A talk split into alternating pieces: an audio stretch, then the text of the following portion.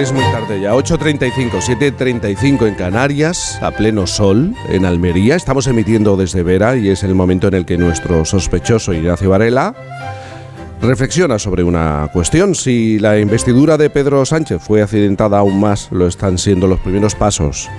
En estos días lo estamos comprobando. El miércoles se celebró oh, la inauguración solemne y todo fueron desplantes y reproches. En esta semana el Tribunal Supremo anuló el nombramiento de la presidenta del Consejo de Estado y el Consejo General del Poder Judicial acusó de desviación de poder al fiscal general del Estado, ambos designados por el gobierno. Mientras se tramita la ley de amnistía, los tribunales siguen activando las causas contra los independentistas y el Senado se prepara para oponerse a todo, a todo lo que venga del Congreso. Ignacio Varela ha puesto nombre a esto, lo denomina choque institucional generalizado y sospecha que esa va a ser la tónica de toda la legislatura. Así que Ignacio, danos un baño buenísimo, pero buenísimo de optimismo. Vamos a ser felices por un rato, por unos minutos. Bueno, te diré que no soy ni mucho menos de los más pesimistas. Yo, por ejemplo, no creo que no creo que, este, que, nos, que estemos en una o que avancemos hacia una dictadura, mm. ni tampoco que España vaya a desaparecer a corto plazo. Por cierto, ese es el nombre que le doy, que le pongo en público. En privado lo llamo de otra manera que no es reproducible en antena. Mira, Cecil de DeMille solía decir que una película de aventuras debe comenzar como un terremoto y crecer a partir de ahí. Pero sucede que las aventuras y los terremotos están bien para verlos en las pantallas, pero son poco recomendables para gobernar un país. Es verdad que esta legislatura comienza con un ambiente aún peor que el del anterior, que no fue precisamente bueno. Todos los indicadores de polarización, confrontación sectaria y malrollismo en general se han elevado varios grados. Tú lo has comentado en la inauguración solemne de la legislatura por el rey. Cuatro partidos de la mayoría gubernamental sabotearon el acto y más de media cámara negó el aplauso a lo que se suponía que debía ser una declaración institucional de la presidenta del Congreso y que se pareció más a un mitin de su partido. Nunca habíamos visto manifestaciones callejeras masivas, algunas violentas, en las vísperas de una investidura. Nunca se había escuchado un discurso de investidura, perdón, en el que el candidato, en lugar de decir que será el presidente de todos, amenace con levantar un muro entre los españoles. Tampoco que el líder de la oposición le responda cuando, cuando todo falle, no cuente con nosotros. Antes lo comentaba Juan Diego, es inaudito que el control de la acción del gobierno se desplace de las Cortes a unas reuniones clandestinas fuera del país, tuteladas por una fundación que habitualmente se dedica a mediaciones internacionales en conflictos bélicos o en dictaduras. Mira, es obvio que yo no soy simpatizante de Pedro Sánchez, pero me duele ver al presidente de mi gobierno humillado por un delincuente. No le veo ni la necesidad ni la virtud. En todo caso, empezar una legislatura de esta manera es tan saludable como desayunar un litro de whisky de garrafa. Esta, legislatura tiene los elementos tóxicos de la anterior y unos cuantos añadidos. Primero, porque todos los aliados del Partido Socialista mantienen una relación hostil con la Constitución y en particular con el jefe del Estado. Segundo, porque el Partido Popular se ha hecho con casi todo el poder territorial, mientras el Partido Socialista y sus aliados mantienen el gobierno central. Y esto en un clima en el que parece imposible cualquier clase de entendimiento entre los dos grandes partidos, que por una parte tienen el voto de dos tercios de los ciudadanos, pero a la vez dependen de sus minorías extremistas a ambos lados de la trinchera. Otros sábados he hablado del peligro de que la polarización de la política se traslade a la sociedad. Bueno, pues hoy digo que se dan las condiciones para que el conflicto entre partidos degenere en un choque generalizado entre las instituciones. Y en los estados democráticos, sin lealtad entre las instituciones, el país simplemente no funciona. Yo no creo, Jaime, que la cuestión territorial sea ni de lejos el problema más importante para los españoles, pero sí lo será para los políticos, y solo hemos visto el aperitivo. Primer conflicto territorial, los gobiernos autonómicos y municipales contra el gobierno central y viceversa. El PP gobierna en 12 de las 17 comunidades autónomas y en la mayoría de las grandes ciudades.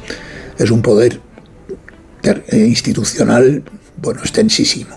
Si todo ese poder territorial se va a usar como fuerza de choque contra el gobierno y éste se dispone a responder igual, no sé cómo podrá gobernarse un país en el que las autonomías y los ayuntamientos deciden en materias cruciales y manejan más de la mitad del gasto público. Segundo conflicto, unas comunidades contra otras. los pactos que ha firmado el PSOE con los nacionalistas conducen a una relación privilegiada de tipo confederal para dos territorios y una subasta de premios y castigos para los demás, según el partido que gobierne en cada uno. Es imposible cumplir todos los compromisos que figuran en esos pactos sin levantar una oleada de agravios. Por ese camino, podríamos llegar al absurdo de un sistema de solidaridad internacional, digo internacional, perdón, me traiciona el subconsciente, solidaridad territorial invertida, en el que las comunidades pobres terminen financiando a las ricas. Otro conflicto cantado que tú has mencionado, el Congreso contra el Senado. Hoy es la primera vez que un gobierno está en minoría absoluta en el Senado y conviene no menospreciar la capacidad obstructiva de esa Cámara si se pone a ello. Podría dar ejemplos. En todo caso, la aprobación de cada ley va a ser un infierno en esta legislatura. La primera prueba la tendremos con la ley de amnistía. Si al retraso del Senado añadimos la objeción de los tribunales, mi apuesta es que llegará el verano sin que esa ley haya podido aplicarse. Y en el verano hay varias elecciones esperando. Lo que nos conduce al conflicto más peligroso de todos, el poder ejecutivo contra el poder judicial. Un rasgo común de los gobiernos populistas del siglo XXI es la determinación de controlar todos los poderes del Estado, sobre todo el judicial, que suele ser el más celoso de su independencia y el que más se resiste a las invasiones.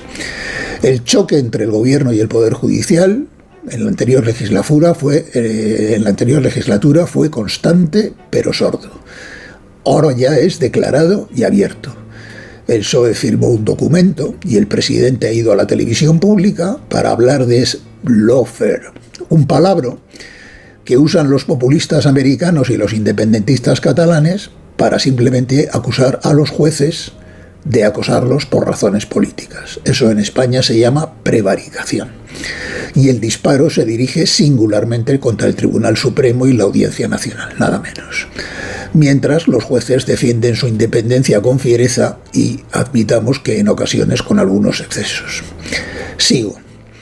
Por primera vez en cuatro décadas, la presunción de imparcialidad del Tribunal Constitucional se ha transformado en presunción de parcialidad a favor del Ejecutivo. Así que tenemos otros dos choques cruzados, el Ejecutivo contra el Judicial y el Tribunal Supremo contra el Constitucional. Mientras tanto, el PP lleva cinco años bloqueando la renovación del Consejo General del Poder Judicial, el Gobierno le ha secuestrado la competencia de nombrar magistrados y los principales tribunales del país están al borde del colapso. Y allá, en el horizonte, no tan lejano, se divisa el riesgo de un choque de España con las instituciones europeas, en cuanto éstas se pongan serias con los desmanes legislativos y con las alegrías económicas.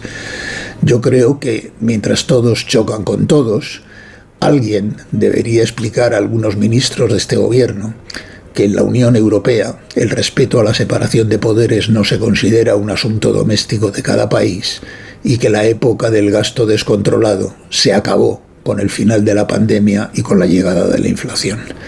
Si alguien tiene dudas sobre lo primero, se lo puede preguntar a los polacos y a los húngaros. Y si tienen dudas sobre lo segundo, quizás se lo pueden preguntar a los griegos. You smile.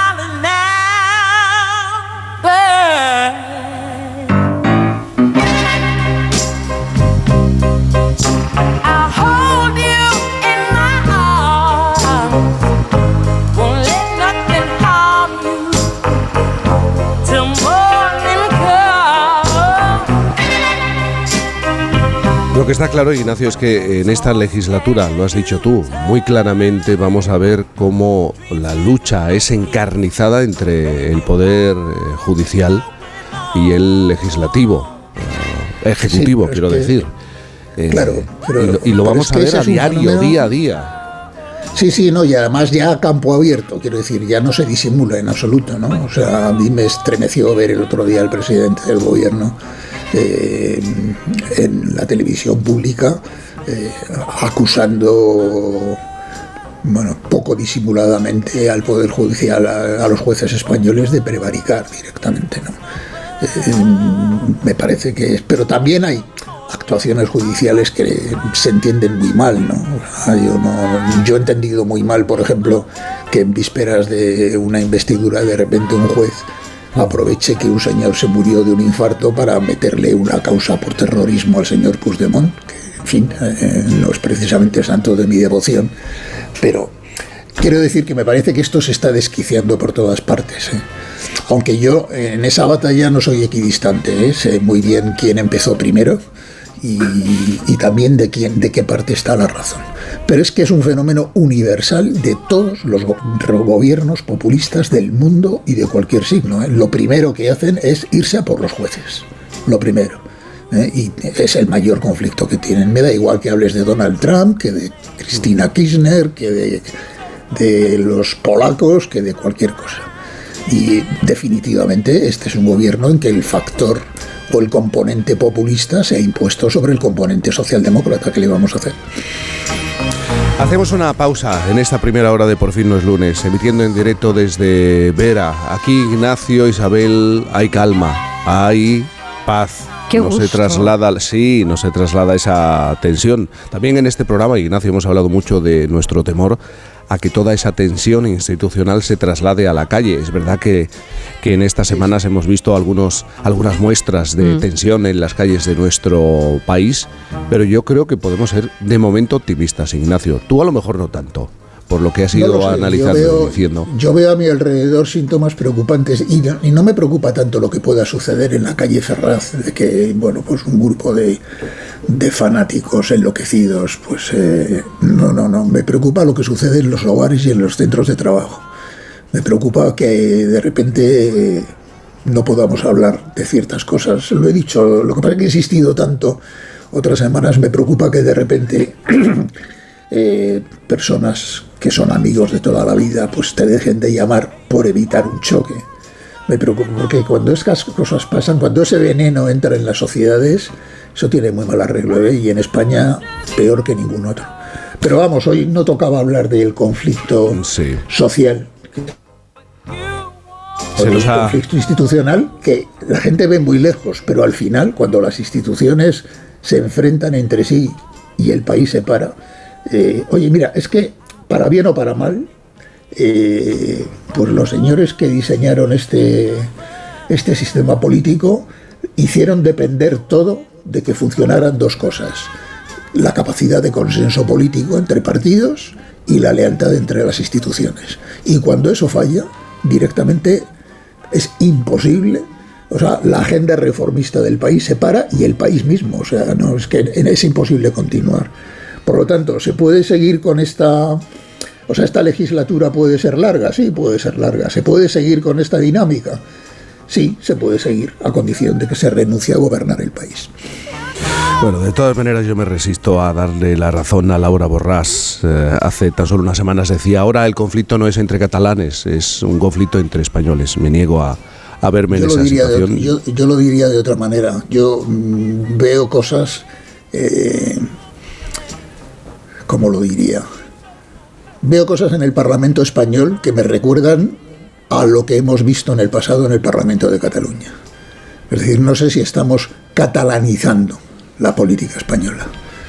En el, peor sentido, ¿eh? porque no tengo nada contra los catalanes, pero, pero es verdad que allí hay cualquier cosa menos una, eh, menos una dinámica política saludable. Bueno, pues pues estamos enfermando. Entonces, por eso te decía al principio, yo no creo que vayamos a una dictadura, pero sí que vamos a una democracia de mucha peor calidad, como he explicado en otras ocasiones. Es un debate general, además, en las democracias occidentales, hacia dónde caminan, y, también hemos hablado mucho sobre este asunto. 849.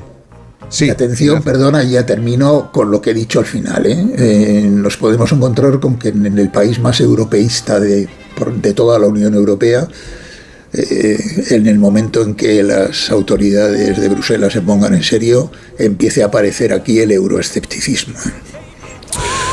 8.50 decía, 7.50 en Canarias, enseguida tiramos del hilo en Por fin no es lunes.